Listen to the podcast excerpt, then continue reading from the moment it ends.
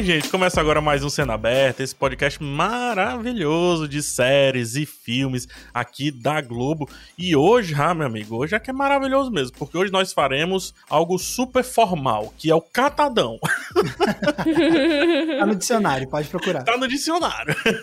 hoje estou aqui com Max e Mika mais uma vez e vamos fazer esse tal desse catadão das séries do primeiro semestre. Nós vamos comentar aqui, sim, série a série que foi lançada, algumas séries que a gente só havia pincelado um pouco e agora vamos adentrar um pouquinho mais. Tá animada, Mica, para fazer esse catadão? É, o nome é seu. Ah, olha, eu tô. Eu, eu, fiquei chocada que o nome é meu, eu não lembrava, na verdade. Foi você que sugeriu o nome catadão. Caramba, mas assim, acho que foi uma coisa meio ano passando, sabe? Que, ah, vamos fazer um catadão, porque tem muita coisa que a gente comentou quando estreou e depois não chegou a finalizar, né? Não falou o que a gente achou do fim da temporada com detalhes. E ao mesmo tempo a gente vai entrar agora no segundo semestre e vai ser um caos se não fala agora, não fala nunca mais, basicamente. É verdade. É então mesmo. estamos nos pronunciando nesse exato momento, porque é isso, assim, a gente fez esquenta Obi-Wan, mas e aí, o que, a gente achou de Obi-Wan no final das contas? Fez esquenta de Stranger Things, mas e aí, o que, a gente achou da temporada de Stranger Things? A gente vai entrar nessas séries, entre outras também. Ou seja, já fica aí um spoiler de que pode haver outro catadão lá do segundo semestre também com todas essas séries, tá? Mas antes, deixa eu só avisar para vocês que esse podcast que você tá ouvindo hoje, ele saiu ou terça ou sexta. Por quê? Porque toda terça e toda sexta sai um cena aberta novo no G-Show, no Globoplay e em todas as outras plataformas de áudio digital. Além disso, você também pode utilizar a hashtag podcast cena aberta e se comunicar com a gente, passar a sua impressão do podcast. Tem gente que já tá usando para reclamar de mim, tô adorando, adoro quando reclama. Olha, não vi, eu não vi esse aí. ah, tô adorando, gente, tá reclamar no bom sentido. Mas tô adorando, então usa aí hashtag podcast cena aberta, principalmente no Twitter que a gente vai chegar lá. Gente, vamos pro papo, porque, assim, é muito sério pra gente falar muito aqui. Não é muito, muito, mas a gente é faladorzinho, eu conheço. Partiu Catadones? É. Partiu. Partiu.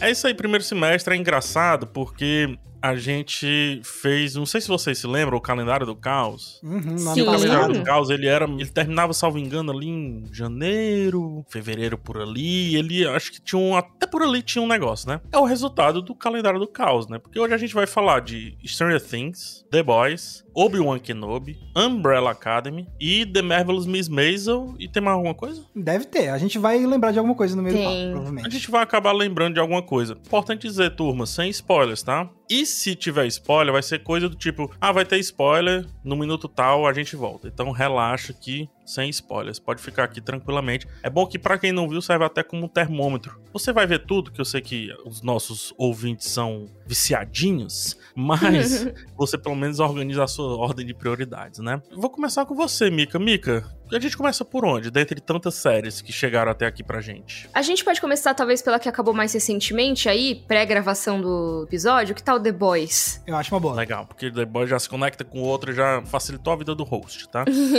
a gente não chegou a fazer um esquenta The Boys pra essa temporada, né? É verdade. A gente só comentou brevemente no Primeira Fila, né? É, a gente fez o esquenta do Stranger Things, né? A gente fez o esquenta do Obi-Wan. A gente fez de Better Call Saul, mas Better Call Saul não vai entrar aqui porque Better Call Saul ainda não terminou a temporada. Isso. Acabou de voltar ah, né? Exato. Mas vamos lá começar com The Boys. Todos assistimos, estamos todos 100%? Eu assisti tudo. Sim. Ok. Final da terceira temporada, inclusive, foi impactante, de certas formas. Sim. Olha, vou dar minha opinião previously aqui, que aí você já comenta em cima, tá? Impressionante como um episódio pode mudar a onda toda. Eu acho que é uma série, são oito episódios no total. Eu acho que a série tem sete episódios excelentes. Alguns dentre esses sete excepcionais, ou seja, acima de excelentes. Mas mesmo assim, a ganância ali do finalzinho fez com que essa série desse uma freadinha. E aí o hype, pelo menos para mim, esfriasse um pouquinho. Não sei como é que vocês sentiram mesmo assim, eu sinto que essa temporada é a melhor das três. Ah, eu concordo plenamente, assim, tipo, eu lembro que para mim eu já achava The Boys legal, só que essa temporada realmente me surpreendeu, assim, eu achava que ia ficar meio que no mesmo nível de qualidade das outras, mas essa conseguiu para mim melhorar o seriado. Eu acho que o seriado amadurece em algumas ideias. A gente comentou algumas vezes aqui sobre como é uma série que às vezes passa a impressão de tipo adolescente querendo chocar. Uhum. Ainda tem isso, porém eu senti menos dessa vez. É que nem eu falo do Invencível, né? É que muitas vezes quando a gente pensa em animações adultas, normalmente a gente tá pensando em animações para adolescentes, né? Que é aquilo que é cheio de sangue, de palavrão, de sexo, cenas chocantes, que é tudo que os adolescentes querem ver, né? Pra se dizerem adultos. Assim, nada contra adolescentes, né? Mas todos nós já fomos. Mas até dizendo da minha experiência como adolescente que se tornou adulto, eu posso dizer que é meio que isso, né? Então essas coisas agradam muito mais quando você tá nessa fase.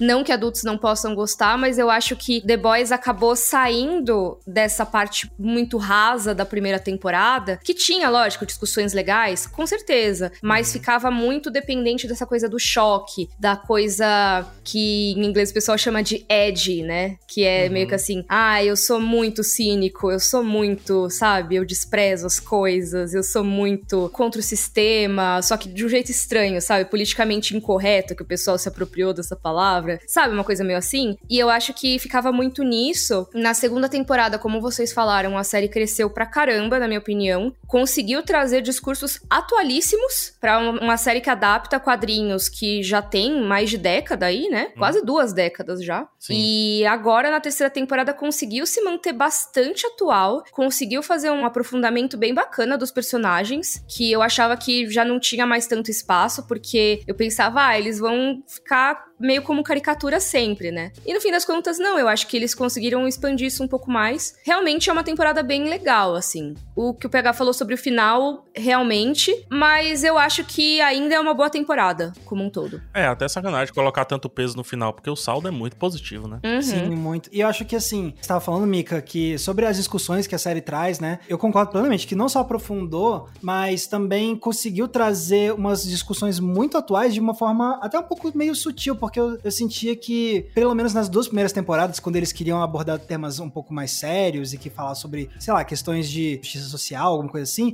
uhum. eu sentia muito que eles estavam fazendo meio que porque precisava ser feito, às vezes, era uma das coisas que me incomodava um pouco, que era tipo, eles estavam parodiando como grandes narrativas de grandes corporações se apropriam de discursos de justiça social e ao mesmo tempo que a série meio que parecia desesperada para falar sobre todas as questões, sabe? Sim. Eu sentia e um acabava não aprofundando em, nada, Exatamente, né? Exatamente, eu sentia isso. Agora eu senti menos, eu senti que eles escolheram um pouco melhor. OK, vamos tocar nesse assunto aqui, limitaram um pouco mais, mas vamos aprofundar melhor essas ideias, esses debates. E aí eu acho que ficou mais acertado. Eles pareceram menos desesperados em ser, tipo, o mais atual possível para falar de tudo. Aqui, não, eles foram um pouco mais focados e acertaram, na minha opinião. E ainda assim, foram amplamente atuais, no meu ponto de vista, assim. Foram super. Talvez até mais do que se eles tivessem tentado se ater a alguma paródia muito específica, né? Que assim, tem paródias muito específicas, tem personagens que super são reflexos de coisas atuais, né? De episódios mesmo da vida real. Então eles fazem mesmo para aparecer. Mas eu acho que tem uma coisa bastante interessante que. Ó, gente, agora eu vou me gabar aqui um pouco. Eu entrevistei o elenco de The Boys. Uh. Eles estiveram no Brasil para promover aí o, o season final. Inclusive, eu acho isso bem bacana de destacar. Foi o Brasil, teve o elenco principal da série. E aí também, um pouquinho depois, veio o elenco do Stranger Things aqui para São Paulo. Então, Sim. assim, duas séries muito grandes que encerraram agora as temporadas vieram promover os episódios episódios no Brasil. Eu achei isso bem interessante. Mas eu consegui falar com alguns dos atores do The Boys que estavam por aqui. E uma coisa que falaram na entrevista é que tem alguns deles que consideram a série como se fosse o South Park live action, né? Então, uhum. South Park com atores em carne e osso. E eles falaram isso como uma coisa boa, de assim, ah, eu gosto muito de South Park e eu acho que isso é uma coisa boa, né? A pessoa falando. Mas, ao mesmo tempo, eu acho que vai um pouco além, porque o South Park, ele meio que pega o que aconteceu aquela semana e joga no episódio para fazer uma paródia. Eles não necessariamente, né? É, muito quente, né? Sim, tanto que o episódio é feito assim, em pouquíssimo tempo, né? E no caso do The Boys, uma série leva meses, né? Às vezes anos para ser produzida uma temporada. Então, não daria para eles fazerem algo tão extremamente atual como um South Park da vida, mas eu acho que eles conseguem pegar a sensação geral, sabe? Política, social e ver como que isso pode ser aplicado a esse tipo de história sobre sobre super-heróis. E eu acho que eles conseguem fazer isso de um jeito que é muito mais interessante do que a gente viu, por exemplo, num Batman vs Superman, sabe? Uhum. Que tinha toda a discussão, ai, qual é o símbolo de um herói, não sei o quê, o que, que é um herói, que é um deus, é um, um ditador, é um alienígena, e ficou meio raso. E eu acho que The Boys consegue aprofundar isso um pouco mais, mesmo sendo uma série completamente escrachada em vários momentos. Então, eu acho que essa temporada aprofundou bastante isso também. Ponto alto dessa temporada de The Boys, Max. Pra mim foi a Kimiko. Pra mim, essa personagem cresceu tanto nessa temporada. Eu já gostava muito, muito dela. Legal as cenas dela com musical, né? Ah, Sim. Isso, e a forma como desenvolve ainda mais a relação dela com o French e, e cenas de ação ainda muito boas. E, então, eu acho que ela cresceu muito. Pra mim, foi realmente um dos elementos dessa nova temporada que eu mais gostei. Com certeza, eu diria Kimiko. Ponto baixo. Ponto baixo, Butcher. Ah, cara, eu não consigo gostar desse personagem ainda. Aí ele me cansa infinitamente nesse. Ah, sou legal? Não, sou babaca. Sou legal? Sou... Ok, já entendi. Vamos, vamos tentar fazer algumas outras. Até que trazem coisas diferentes para ele nessa temporada, mas e eu quem canso. lê os quadrinhos, te peço calma. Ok. Vixe, Ok. socorro. Eles trouxeram ideias novas pra ele nessa temporada que fizeram a gente entender ele ainda um pouco melhor, mas continuam sendo um personagem muito cansativo pra mim. Perfeito. E Mika, ponto alto. Tem várias coisas que eu destacaria, né, como a parte mais atual da série, mas eu acho que eu vou destacar a experimentação com linguagens diferentes que teve essa temporada, né? Então tem a parte musical, que nem vocês falaram, que aí eu também não vou spoiler os contextos e tal, mas assim, são bem legais. Eu acho bem interessantes os momentos de trilhas sonoras específicas, de cenas de música específicas, são bem legais. Você falou de South Park, não é aleatório, ajuda a narrativa, né? Sim, É pra narrativa acontecer de uma maneira melhor, né? Com certeza. E até falando em South Park, a outra experimentação que eu acho super legal que aconteceu nessa temporada é o uso de animação misturada com atores em carne e osso. É também em momentos muito específicos, mas que eu acho que são interessantes, assim, pra entender um dos personagens da série. Então é uma coisa nova, não tinha nas temporadas anteriores isso, pelo que eu me lembre. E eu achei que foi bem divertido, assim, sabe? Bem surpreendente. Legal. E o ponto baixo? Ah, e o ponto baixo, assim, o Butcher, sim, com certeza.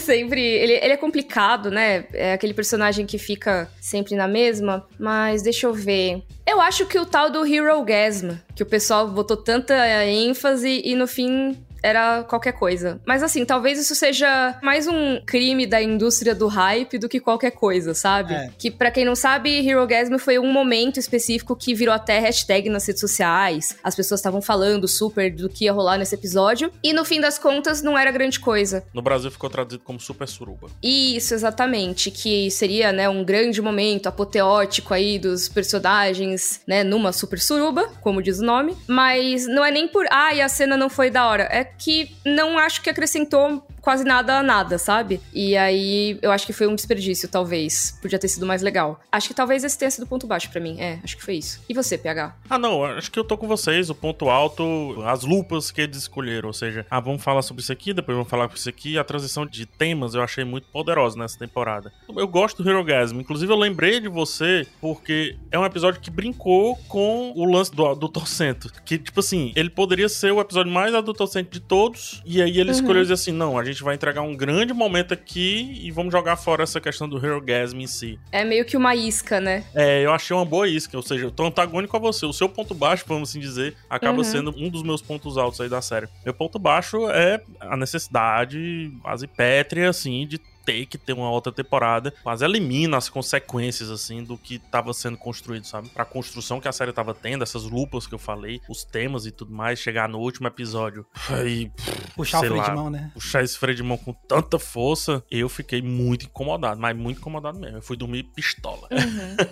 E eu acho que isso tem a ver com algumas outras séries que a gente vai falar aqui hoje, né? Parece que falta coragem, assim, de uma temporada pra outra. Meio que as séries elas querem puxar tudo e ficar quietinhas, assim, sabe? De, ai, calma, estabelecemos aqui todas as peças pro tabuleiro da próxima temporada. Nada mais vai mudar, tá, pessoal? Tá igual começou, só que com algumas mudancinhas poucas aqui. Ah, cara, na verdade, fazer o seguinte: nasce um tema, né? Nasce uma estrela, nasce um tema. Acho que a gente pode deixar isso para um podcast específico, falar um pouco mais dessas consequências ou não consequências, narrativa circular, etc. Não sei o que, é que vocês acham. Eu acho que vale a pena, porque eu acho que tem muita série que. Assim, isso faz parte, né, das histórias. Não é um problema por si só. Mas tem série que dá uma abusada. O problema é, não é o que, é como. Eu sempre falo isso. Já tá vindo várias coisas na minha cabeça, é. já tem Game of Thrones aqui, tá surgindo uhum. várias coisas, então vamos deixar para um outro episódio. Mas esse fica como sendo meu ponto baixo. A edição me ajuda, faz só uma vírgulazinha que a gente volta com outra série.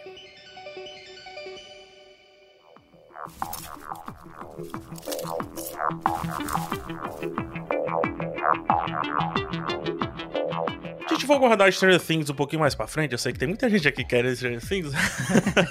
Boa. Vamos falar da irmã dela de Netflix, né? Irmã dela de casa, digamos assim, que é a Umbrella Academy. A Umbrella Academy chega para sua terceira temporada. É uma série que ela chega com muitos fãs estabelecidos, um fandom já, posso dizer, fiel ali, não muito grande, mas já fiel. Terceiras temporadas são, a gente tá falando de The Boys agora, né? Geralmente são temporadas de virada, porque ela não precisa mais cativar ninguém, já teve duas temporadas para fazer isso, e pode avançar muito com a história. E era o que estava previsto para esse Umbrella Academy 3 aqui, né? Com uma reviravolta, uma questão nova e tudo. Para mim não aconteceu. Eles esqueceram de entregar isso aí, essa série, sabe? Que eles prometeram ao final da segunda. Qual é a visão de vocês? Então, eu vou ter que me ausentar dessa parte porque eu nunca vi nada de Umbrella Academy, infelizmente. Nenhum episódiozinho. Mas eu, eu já ouvi vocês dois trazendo várias críticas negativas essa temporada, né? Então, bate-bola vai eu e Mika aqui. O que é que tu achou? Pois é, então. Ai, Umbrella Academy, eu quero tanto gostar de você. Assim, É uma série que desde o começo ela me deixou intrigada, né? Que eu gostava muito de umas coisas e outras eu achava que não funcionavam, mas todo o aspecto de estranheza dela me fascinava bastante, então eu continuei assistindo. E desde o começo mesmo, tinha algumas coisas que eu achava que, cara, isso é estranho, eu não gostei disso. Tipo, tem momentos que eles colocam sempre, ai, ah, faz um episódio que é um dia inteiro rolando um negócio, vários desenvolvimentos de personagem e aí eles cancelam esse episódio episódio, sabe? Coisas desse tipo. E cancelam, tipo, dizendo, ah, isso nunca aconteceu, tá, galera? E continuam como se nada tivesse acontecido. Nossa, amiga, pra mim eles cancelaram a segunda temporada inteira. Pois é, então. Eu posso estar exagerando por ranço, mas pra mim eles, no segundo episódio, já tinham cancelado a segunda temporada, assim. Eu acho que sim, eu acho que essa temporada agora, eu acho que ela ficou. Primeiro que as situações estavam toscas, assim. E eu não digo tosco de, assim, simples ou boba, porque Umbrella Academy tem muita situação boba. Assim, não dá para você esperar, tipo, que seja super séria. Uma série que é uma super equipe, que os caras foram treinados por um chimpanzé, sabe? É absurdo. É, mas esse absurdo para mim faz com que a série possa exercer um potencial muito mais livre, assim, coisa que para mim ela não faz. Para mim é isso que ela é legal, entendeu? Tipo, que ela é absurda, só que eu só queria diferenciar o que é absurdo e o que é tosco, Entendi. sabe? E eu acho que nessa temporada a gente teve muitas situações estapafúrdias, assim, os personagens tomando atitudes que não fazem o menor sentido, sabe? Simplesmente ignorando qualquer justificativa para agir de certas formas. Uhum. E até mesmo explicações de poderes e coisas assim também que surgem do nada, sabe? Ai, sei lá, eu, eu fico brava só de pensar, assim, nas coisas que eu tive que assistir.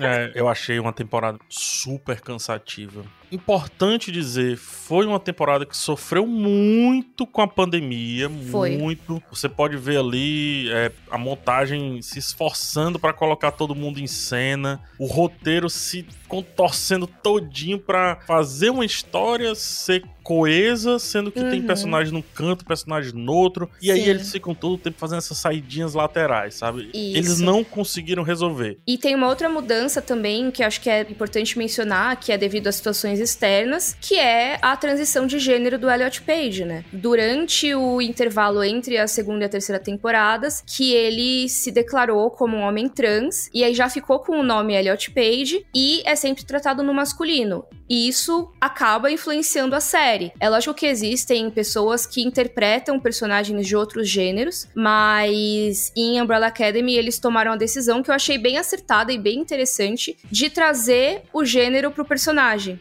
Esse para mim é o texto mais legal dessas subquests, digamos É isso assim. que eu ia elogiar. Eu acho que foi feito de uma maneira muito legal, que assim, tem reflexos do que aconteceu na vida real com o ator, e eu acho que foi mostrado de um jeito muito bacana funciona na série. Não vou dar spoilers para vocês que estão ouvindo e ainda não assistiram, né? Mas essa situação é abordada na série e eu acho que é abordada de um jeito bem interessante, bem sensível. Não sei se eu cheguei a ver algum caso tão sensível assim, sabe? De a não ser em filmes focados nisso, eu não Exato. Vi. Em séries assim é muito muito é. raro, sabe? Então eu achei bem legal e é uma pena que isso seja ofuscado pela tosqueira da temporada, sabe? Porque você tem, ah, beleza, você tem agora toda a parte super legal de você ter um personagem trans sendo aceito pelos seus familiares e tudo mais, mas ao mesmo tempo você tem esse personagem envolvido em várias situações assim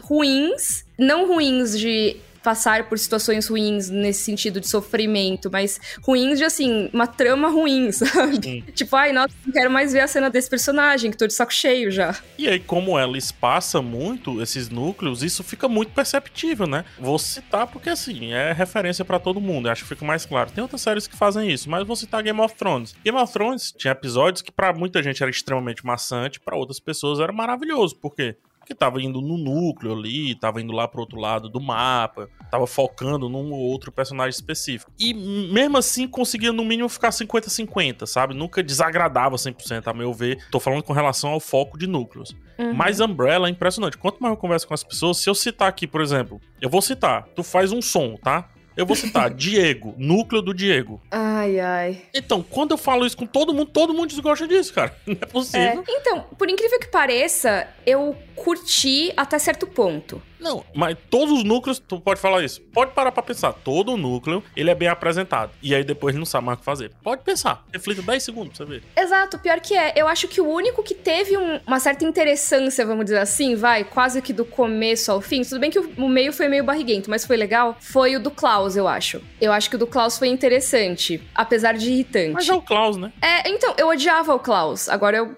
essa temporada eu achei ele um dos personagens mais legais. E acho que diz muito sobre a série que a personagem que eu. Talvez uma das que eu mais gostasse, eu comecei a revirar o olho toda vez que aparecia. E que um dos personagens que eu menos gostava começou a crescer para mim, sabe? Sim, sim. Cara, vamos lá, vou fazer meu resuminho aqui, tá? Uhum. Sim, sofreu muito com a pandemia, mas tem outras séries que passaram pela mesma coisa e souberam resolver. Uhum. Eu acho, penso, sugiro, dentro da minha cabeça, sugestão, chute, tá?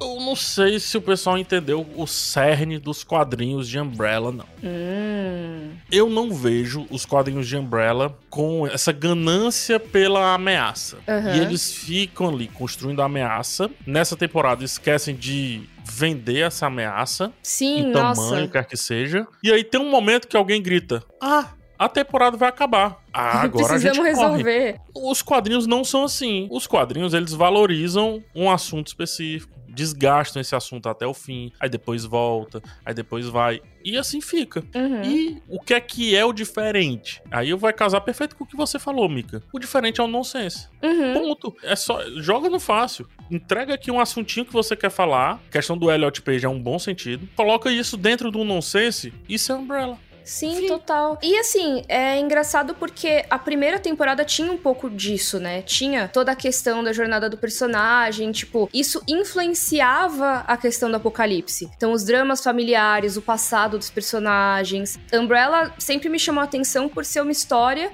pós-equipe de super-heróis, né? Que é, assim, só que sem ser Watchmen, de outro jeito, né? E eu acho que eles acabaram na segunda pegando um pouquinho disso, ainda trazendo esses traumas dos personagens, mas pensando em novas possibilidades de vidas para eles, o que eu também achei bem interessante. Apesar dos defeitos da temporada, eu gostei. E aí, nessa temporada, meio que não tem mais o que explorar dos personagens pelo menos do ponto de vista da galera da produção, né? Porque assim, para mim tem, eu quero muito saber mais sobre eles, mas não desse jeito, porque não explorou tanto. Tipo, sei lá, acho que o núcleo do Diego é um bom exemplo disso. É, vamos simular como seria uma coisa? E aí depois vamos quebrar isso, não, vamos fazer isso, não, enfim. Ai, que raiva disso. É, sim, exato. Mas vamos lá. Ponto alto, Mika.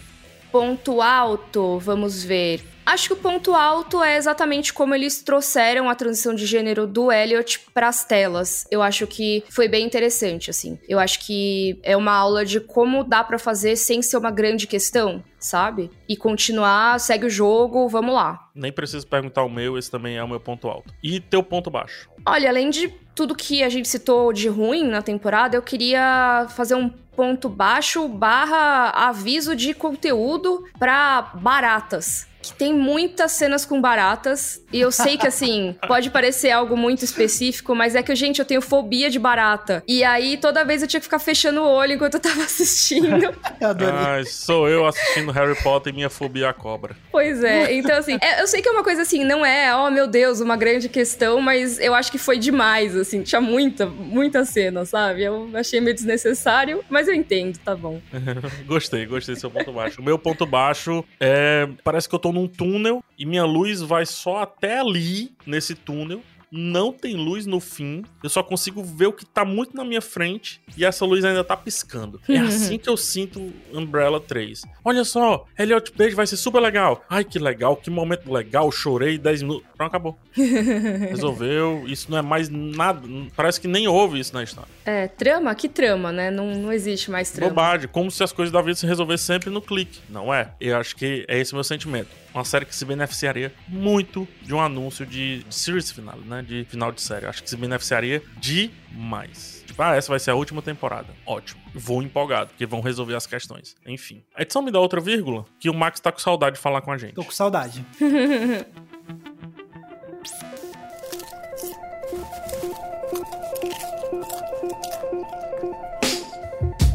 Vamos lá falar sobre, assim, falar um pouco mais, porque a gente fez um esquenta a gente fez um esquenta bem quente de Obi-Wan Kenobi, meu Jedi uhum. favorito aí, um dos meus Jedi favorito. Ah, meus pêsames, PH.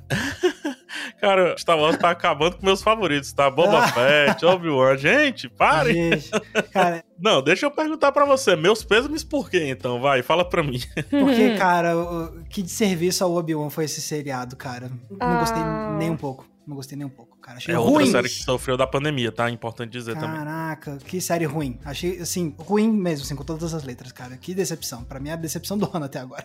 Olha. E você também, Mika? Olha, assim, eu confesso que eu esperava mais. Eu tava bem animada no começo, mas, mas depois eu comecei não esperava a cansar. mais? É uma pena, assim, porque eu acho que fica aquela coisa de também um medo, né? Um medo de ousar. A gente tava falando em outro episódio do podcast sobre como Better Call Saul, que é uma prequel prequel, né, de Breaking Bad, ou seja, é uma história que se passa antes, consegue ousar e mudar sua perspectiva sobre a história principal, a história que acontece depois, mesmo sendo lançada depois e não podendo afetar tanto assim a história. Eles conseguem fazer isso. E lógico que é muito difícil. Better Call Saul é uma série especial, mas não é só porque você tem essa restrição de ser um prelúdio que você também não precisa fazer nada. É isso, tipo, para mim, a frase que define Obi-Wan para mim é tipo, é um grande nada que não leva a lugar nenhum. É isso. Porque o negócio de Obi-Wan é que o conceito da série já é desafiador, por quê?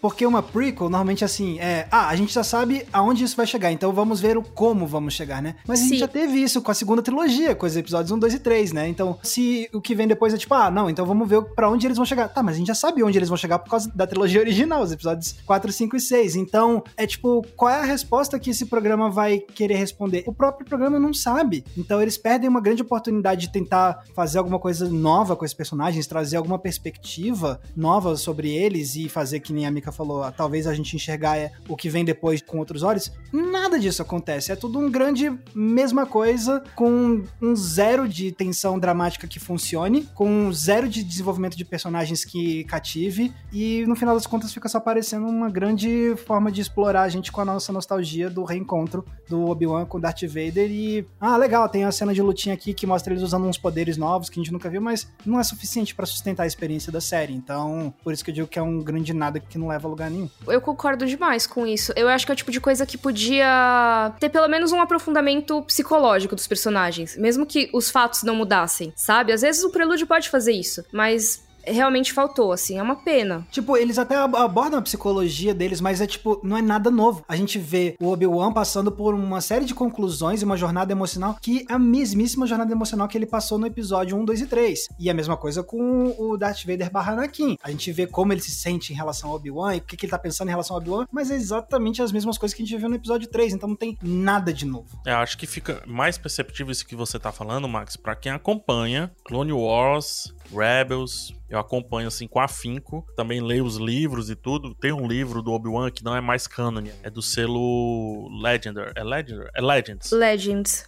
que é, é justamente sobre esse tempo do Obi-Wan em Tatooine, que é ele ajudando os fazendeiros e tal. O livro é um saco absurdo. e aí, quando começa assim, eu digo, hum, vão puxar daquele livro, vai ser sacal demais. Quem que quer ver Obi-Wan ajudando fazendeiro? E aí, quando a série diz, vamos sair de Tatooine, eu, muita gente ficou, ah, é furo, é isso, é aquilo outro. Não é, mas muita gente não curtiu. Eu adorei isso. É assim, nada contra Tatooine, porém chega, né, galera? Muita areia. É, eu também tô na cidade que tem muita areia. Fortaleza tem muita areia, muita duna. Faz Star Wars em Fortaleza, chega de Tatooine. Não, tem muita entendeu? areia. Tem muita areia aqui. Star Wars e areia, não, pra mim, já, não, já encheu. É bom que já tem dois sóis aí também. Aqui não tem dois sóis, não. Aqui tem um sol pra cada habitante. É diferente. O sol da gente é portátil, Mica. É isso, é isso, é isso. Mica que já explorou as areias de Fortaleza, né? Temos vídeos para comprovar. Mas.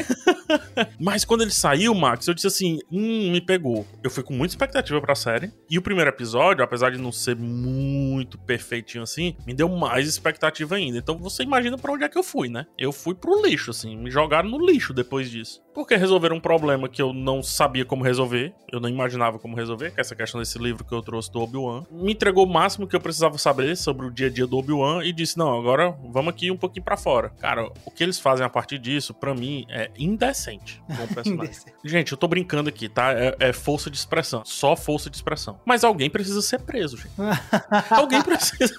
o Obi-Wan, por isso que ele tá sendo procurado. Ó. Pode ser. Mas brincadeira à parte, eu gosto ainda do sexto episódio. Eu ainda acho que, por mais que seja um Ctrl-C, Ctrl-V, eu gosto do coração dessa disputa do Darth Vader e do Obi-Wan. Traz coisa ali dos quadrinhos do Darth Vader que eu gosto também. E só me leva a crer, Max, que apesar de ir contra você, eu tenho a impressão que até você teria gostado se eles tivessem dito assim: tira tudo isso aqui, o negócio é Obi-Wan versus Darth Vader e pronto. E entrega, em vez de, sei lá, uma série, entrega um filme. Fizeram um corte de duas horas, que quem assistiu aí disse que parece que resolve um monte de questão. Que assim, na boa, vamos combinar. Obi-Wan versus Darth Vader. Já funcionou lá em Rogue One Darth Vader. Pronto, tá resolvido. Se é isso que vocês querem. Se é só isso que tem que entregar, que seja só isso. É, não sei. Eu fiquei com essa impressão quando eu tava terminando a seriado de podia ter sido um filme, mas ainda assim, tipo. Não, ainda é muito pouco, eu concordo com você, tá? E mesmo se fosse um filme só focado no Obi-Wan e no Darth Vader, o que tem entre eles dois é tão nada, é tão raso, mal executado, que nem isso ia salvar, na minha opinião. Sabe o que ficou me parecendo? Vou tentar falar de um jeito que dê pra ser compreendido sem as pessoas me, me distorcerem, mas vamos lá. Ficou parecendo o que a gente costuma ver em algumas fanfics. E nisso eu não tô dizendo, ai, ah, a qualidade é de fanfic, não sei o que, não sei o que lá. Calma. Eu acho que assim, tem tipos e tipos de fanfic, ainda mais hoje em dia, tem autores de fanfic que se tornam profissionais, inclusive, começam nas fanfics, então não existe nenhum demérito em fanfic. Mas é que muitas vezes, quando a gente tem fanfics, a gente tá com uma pessoa trabalhando com personagens que não são dela, que ela é muito fã daqueles personagens, mas ao mesmo tempo ela tem muito apreço à obra principal. Então, sei lá, eu vou escrever uma fanfic de Stranger Things. Aí eu quero muito escrever sobre um verão que a Eleven passou na casa do Mike. E aí eu vou fazer eles conversando e tudo mais, e eles passeando. Aí eles vão encontrar com os personagens que são, em grande parte, os personagens personagens que já apareceram na série. Às vezes eu posso trazer um personagem ou outro original, mas talvez ele seja muito parecido com algum que já apareceu, porque eu tô querendo ainda me manter na, na situação ali da série. Por aí vai. Não é um pouco isso? É um protecionismo que encaixota, né, o personagem. É uma história original, entre muitas aspas, né? Porque você não pode criar tanto e não pode divergir tanto em relação à obra principal. Não tô dizendo que houve é, uma limitação nesse sentido. Eu acho que sim, mas eu não tô cravando que teve, tá? Só que eu acho que tem muito disso, sabe? E ainda mais depois que a gente viu a reação do público ao Star Wars do Ryan Johnson, eu acho que faz sentido, apesar de eu não concordar, faz sentido eles tomarem esse caminho. De tipo, se eles mudassem qualquer coisa que pudesse afetar a percepção das pessoas em relação a esses personagens, provavelmente ia ter uma guerra civil, assim, sabe? É, Star Wars tá refém de si mesmo, cara. Tá muito. Eu lembro, uma vez eu entrevistei o Edward Spoh, que é um é autor, né? Tá na internet, tudo aí. Já participou do Jovem Nerd várias vezes e tudo. E eu perguntei assim pro Dudu: Dudu, quanto que tu escuta da galera que fala? Pra mim, a resposta definitiva sobre como tem que se lidar com arte. Eu disse assim: pega, eu escuto. Não vou dizer que não escuto. Mas eu tento ao máximo não entregar muito do que eu escutei, porque senão eu vou ser substituído pelo fã. Uhum. Causa perfeitamente quando você começou falando que é uma fanfic, assim. Ou seja, parece que tem as amarras que os fãs precisam, ao mesmo tempo, a única coisa que resolveria era não ter ter tantas amarras, né? Que é o que o Max falou, desse negócio de, ah, vai ficar girando em torno desse assuntinho? Sim, porque o fã, às vezes, pensando, vai, vamos por, ah, quero escrever uma fanfic do Obi-Wan em Tatooine. Aí eu posso escrever ele ajudando fazendeiros, ou eu posso escrever ele numa grande aventura que ele tenha que voltar para lá eventualmente, né? Uhum. Só que aí também, eu, como uma autora de fanfic, eu não quero que ele mude tanto como personagem. Porque eu quero manter o outro filme lá. E eu gosto do jeito que tá, né? Ou seja, a única solução era não tocar nesse assunto. exato, exato. É meio que isso. Só que às vezes a pessoa quer, ah, mas eu queria tanto ver mais um diálogo entre ele e o Darth Vader. Ai, mas eu queria tanto ver como seria a infância de personagem tal. E aí coloca isso, mas sem ousar. Ó, eu já defendi essa opinião aqui no podcast antes, que é Star Wars tem que abandonar a saga Skywalker. Só que a, o meu único asterisco era a única coisa que me empolga na saga Skywalker é a nova série do Obi-Wan. Agora que eu já vi e detestei, volto a decretar. Chega de saga Skywalker, vamos fazer outra coisa Star Wars, pelo amor de Deus tem promessas disso acontecendo aí. Vamos lá rapidinho aqui. Ponto alto, Max. Já que você tá faladozinho nesse bloco. Ponto alto, as cenas que mostram o quão cruel o Darth Vader conseguia ser. Ou seja, Rogue One, né? Beleza, entendi. Ih, ela. e ponto baixo, talvez o subaproveitamento do Hayden Christensen. Hum, não tinha ouvido sobre isso ainda, legal. Mika, ponto alto. Hum, Resolveu já, já calou. não, não, tô brincando um pouco. Tipo, eu tava tentando pensar no que, que eu mais gostei, assim. Apesar de todas as críticas que teve, eu gosto muito da pequena Leia. Eu acho ela fofa. E eu acho que o problema da série não é ela. Eu não gostei e concordo que o problema da série não é ela. a gente nem citou aqui quando a gente tava falando, assim, definitivamente não é ela. Eu acho até uma boa ideia ela, na, na boa. Exato. Ponto baixo é isso, de assim, não ousar. Se eu quisesse só ver as mesmas coisas, eu podia ver os outros filmes, sabe? É, ver a, a trilogia 1, 2 e 3.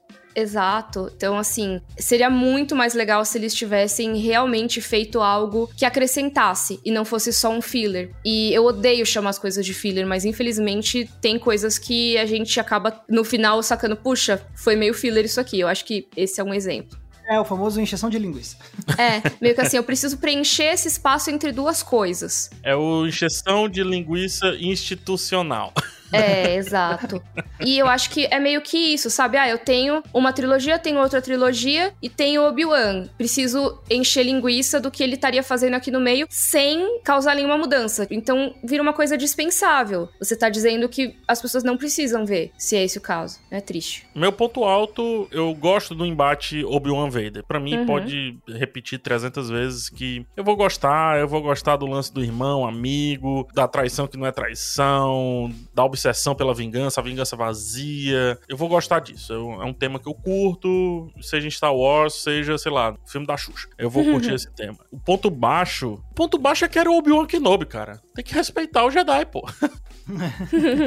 Não sei. Não precisa às vezes trazer um assunto realmente super novo. Eu discordo até um pouco de vocês, então. Talvez não precise trazer um assunto super, super novo. Você pode pegar um assunto específico do personagem e aprofundar até o fim, até não querer mais. Você diz assim: caraca, não dá pra fazer mais nada de Obi-Wan. Pronto, isso aí também resolveria. São os dois extremos do que a gente tá discutindo. para mim também resolveria bastante. Cara, se fosse só ele, tipo, pensativo e triste, já seria uma série melhor. Ah, mas aí vai ser chato, não sei o quê. Ah, bom, se tá pra ser legal, então não brinca com arte. Vai jogar videogame. Vou refazer essa frase aqui, porque videogame também é arte, né? É, depende. Vai gerar um novo Trending Topics no Twitter. Toda vez tem essa discussão aí. É, não, mas videogame é arte. Mas no sentido assim, vai, vai fazer outra coisa, sabe? Não vai escrever série. É, foi nesse sentido que eu quero falar.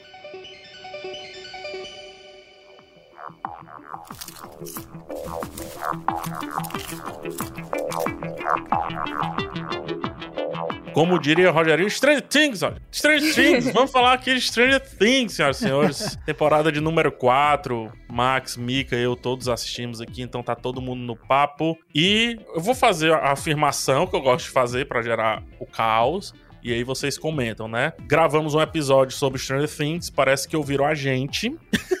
Uhum. Parece que nos ouviram, fizeram o contrário do que a gente disse que eles estavam fazendo e, para mim, belíssima temporada. Muito melhor, muito melhor. Que nem você falou, PH. Todas as coisas que mais me dava preguiça, quase tudo que me dava mais preguiça e que para mim fazia a segunda e a terceira temporada não funcionarem, melhorou. Só melhorou, em especial, trazendo de volta o terror com muito mais peso, como tinha na primeira temporada. Inclusive, talvez mais pesado do que na primeira temporada. Tem algumas cenas nessa quarta temporada que eu fiquei assim, eita, eles fizeram isso mesmo? Assim, de tipo, de, de violência, e, tipo, caraca! Tem muito mais gore, assim, muito. também. Muito! Né? Se bem que na segunda teve bastante gore, né? Mas acho que nessa, nessa tem mais, talvez. Eu achava na segunda um pouco mais gratuito. Nessa é um pouco mais assustador, né?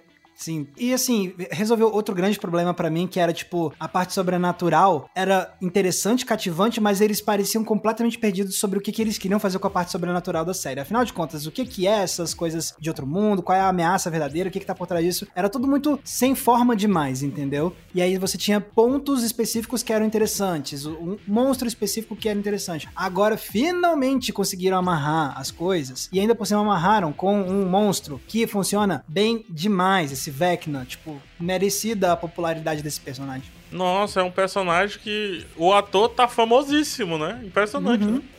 Gente, eu odeio Vecna.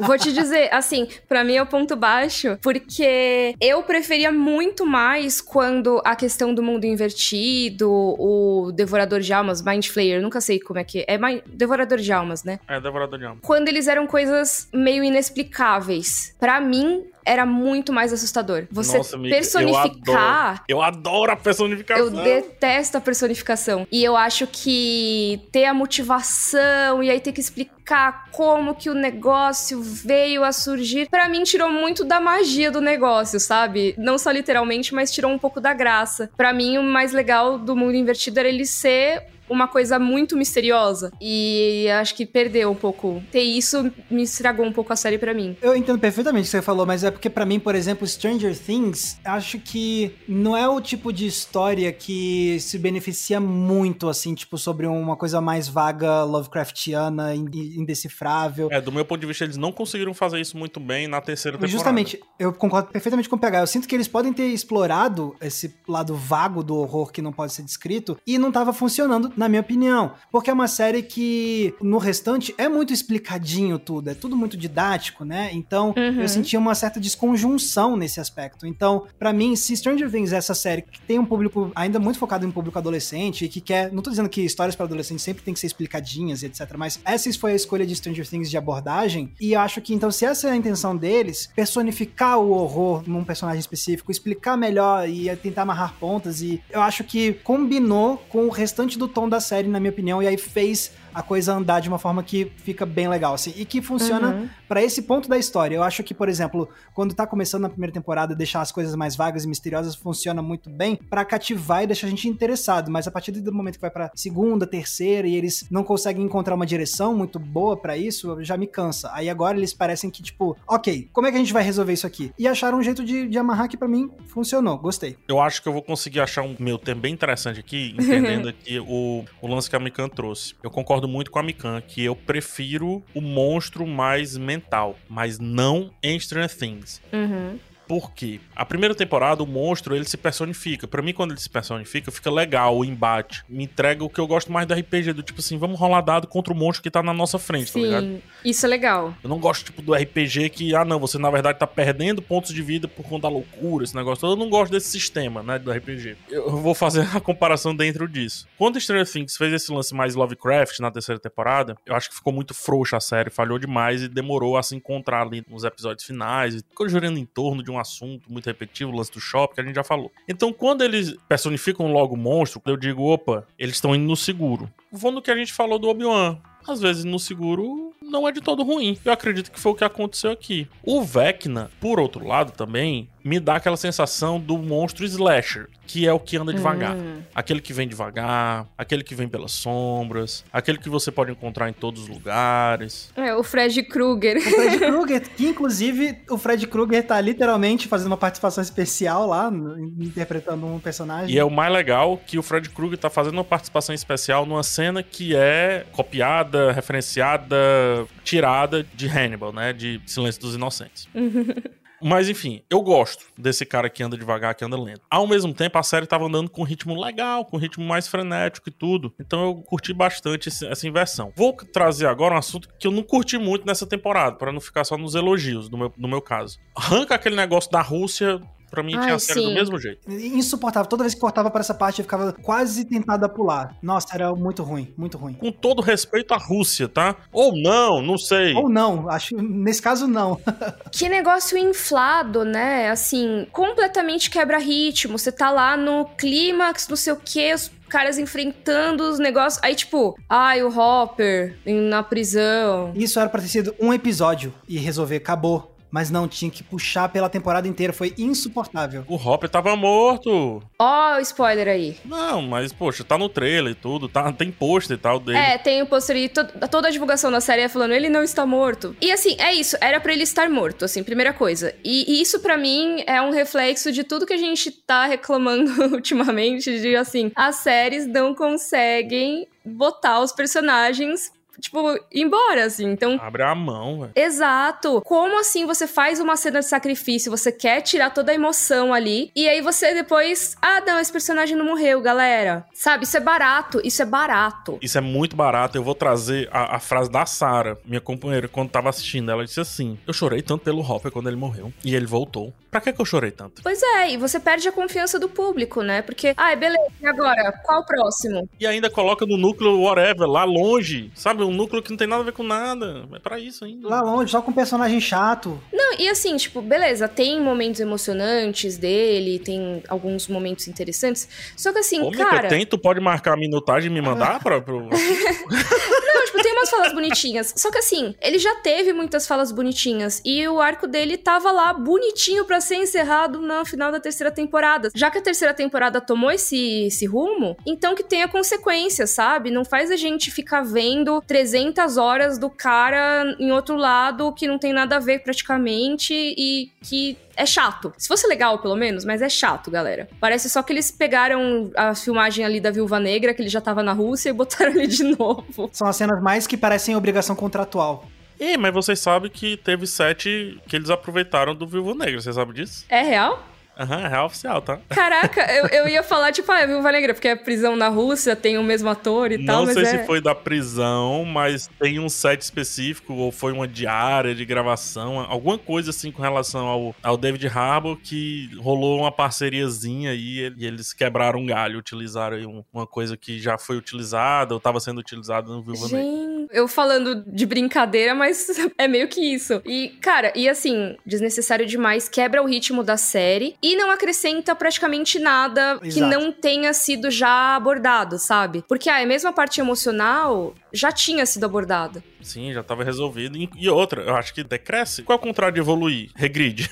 Regride. Eu acho que regride um pouco a personagem da, da Eleven, né? Poxa, ela tinha passado por uma questão pra ela sair do outro lado da porta mais adulta. Afinal, a gente tá falando de uma série jovem, de pessoas- Uhum. desses jovens que estão ficando adultos e estão tendo suas vidas atravancadas por monstros de outra dimensão. Exato. Você tem que perder o seu mentor. Ela já tinha passado essa porta do mentor, é exatamente. E não é que ele volta tipo Gandalf, sabe? Ele volta tipo, ah, tem isso aqui do outro lado do mundo. Eu sei que ele está vivo. Ai, que saco, gente. Desculpa, mas muito chato. Muito, muito chato. E eu já adianto, meu ponto baixo é Mata Rush aí nessa série, sabe? A parte Rússia, não. É, eu tô contigo. Esse é meu ponto baixo também. É, tô querendo aí um algum fã que faça a edição assim, tirei a parte da Rússia. E olha no que deu. Sim. Ponto baixo do Max também? Ponto baixo meu também, Rússia. E você, Mika, qual seria o seu ponto baixo? Que a gente termina só com ponto alto aqui na série. Infelizmente, é, eu vou botar o mesmo ponto baixo. Acho que é inquestionável, assim. Como estraga. Se fosse em outra temporada, talvez essas cenas não atrapalhassem tanto. Mas nesse momento, eu acho que atrapalhou demais. Ponto alto, então, Mika, já que você está com o microfone ligado. episódio 4. Eu acho que o episódio 4, assim, até quem não gosta de Stranger Things pode ver e, e curtir, eu acho. Porque ele é bem fechadinho em algumas partes, né? E ele traz uma jornada bem interessante, traz um fechamento legal pra personagem, usa a música de um jeito muito bacana. Uma boa música. Sim, uma ótima música. Eu fiquei tão feliz que agora as pessoas entendem minha camiseta da Kate Bush.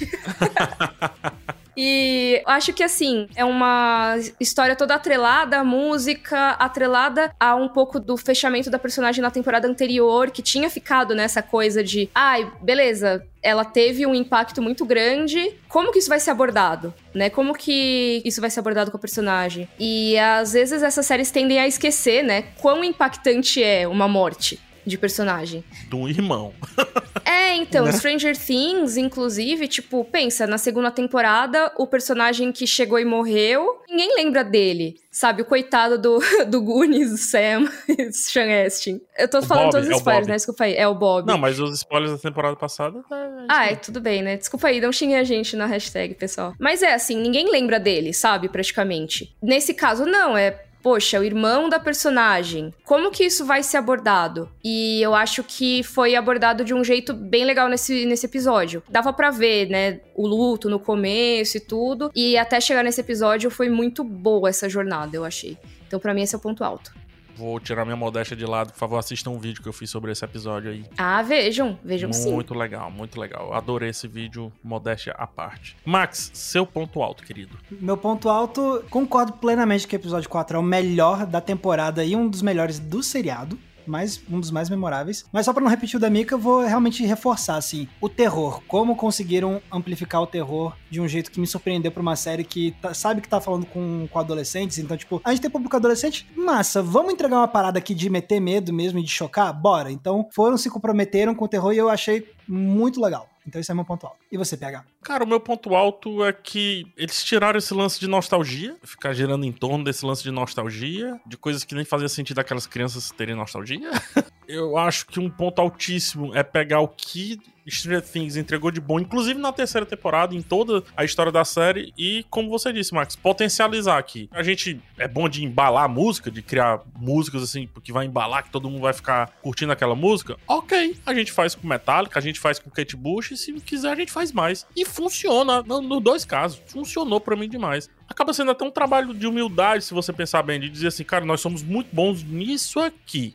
Ok, então vamos ser muito bons nisso aqui. Pra mim, entrega. Agora, já que a gente falou ponto baixo, quase todo mundo concordando, outra, outro ponto, tá? Duas horas e meia no episódio, brincou, ah, né? é, foi puxado. Só isso que eu tenho a dizer. Fala aí que o irlandês é super longo, que, meu Deus do céu, que não sei o quê. Mas eu não vi ninguém reclamando de 2 horas e 30 de um episódio de uma série. Mas enfim, né? tudo bem. Eu tô reclamando. Deixemos tô... pra lá, né? É que episódio de série é socialmente aceitável você pausar uhum. pra ir ao banheiro, pegar uma água.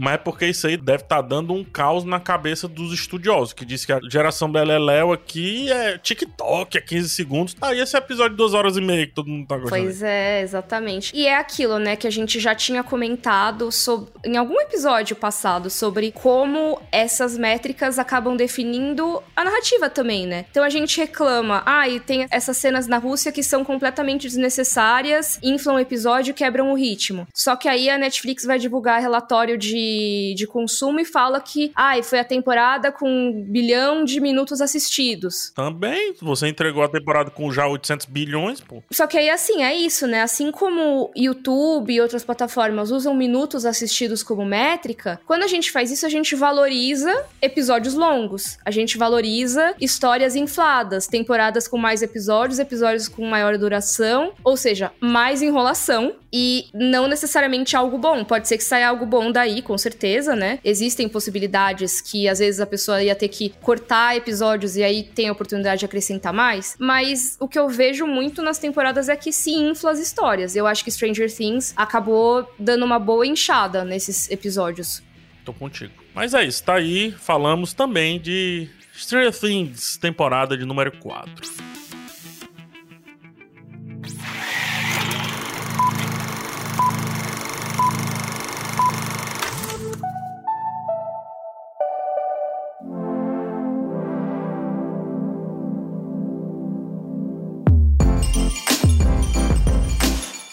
Gente, falamos de Stranger Things, falamos de The Boys, falamos de Obi-Wan Kenobi, falamos de Umbrella Academy, fizemos aqui o catadão das séries do primeiro semestre e teria muito mais pra gente falar. Teria Miss Maisel, Miss, as Miss, né? Miss Maisel, Miss Marvel, né? Miss Marvel, inclusive, acabou depois da gravação desse episódio. Porém, o que a gente promete é a gente vai visitar essas séries no nosso tempinho, do nosso jeitinho, com muita calma. Fique tranquilo, fique tranquila, que a gente voltará para falar mais sobre as séries aqui lançadas nesse 2022, tá? Prepare-se, porque esse segundo semestre vai ser pauleira. Caso você encontre uma pessoa negra, gordinha, careca, barbuda, convulsionando no canto da Meu rua, Deus. é só o PHA que tá maluco nesse segundo semestre. Ah, mas Visitado tudo bem. pelo Vecna, né?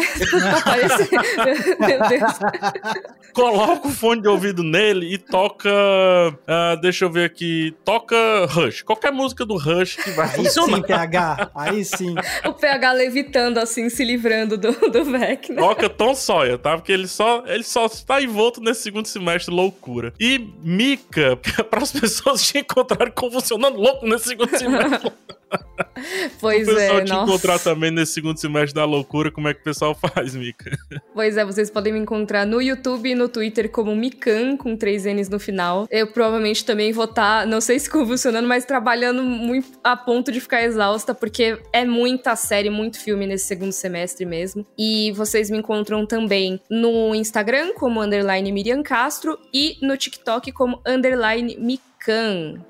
Aí corta pra Mika andando, plantando bananeira, né? É, Exato, já exausta. Max, e você, meu querido? O Max é vida boa, né? Fica ali analisando no tempo Ah, dele. é? boa falando que eu sou vida mole, é? Ah, bonito.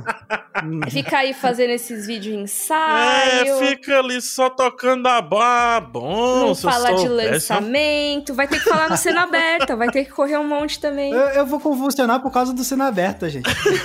Nem parece que ele passa cinco dias no roteiro, né? Mas beleza, vamos lá, Max. Se vocês quiserem me ouvir em um lugar onde eu não estou sendo atacado pelos meus colegas de podcast, vocês podem, A gente te ama. vocês podem me encontrar no YouTube com o meu canal chamado Entreplanos, tudo junto. E tanto no Twitter, quanto no Instagram, quanto no TikTok, vocês me encontram com a mesma arroba, que é Max Valarezo com um Z somente. E você, PH, você, que é o Bambambam, Bam Bam, né? Fica trabalhando, o homem mais- que mais trabalha nessa internet? Vamos lá. Esse é o Pablo do Quatro Coisas. e você me encontra como PH Santos em todas as redes, mas dá prioridade no YouTube. Chega lá no YouTube e dá uma assistida nos meus vídeos pra você ver se, se gosta. Faz aí o nosso pagamento que segundo semestre promete. Espero que seja muito legal pra todo mundo desanuviar também da vida, das coisas chatas que acontecem na nossa frente, né? Afinal, entretenimento, séries, filmes, é pra isso, né? É pra isso e pra gente refletir um pouco sobre nossa sociedade. Esse podcast você encontra toda terça e toda sexta, aqui no G-Show, no Globoplay, mas também nas outras plataformas de áudio digital. Espero ver vocês num próximo podcast, numa próxima edição, e um grande abraço a todos. Tchau, gente. Tchau, tchau. Tchau, tchau.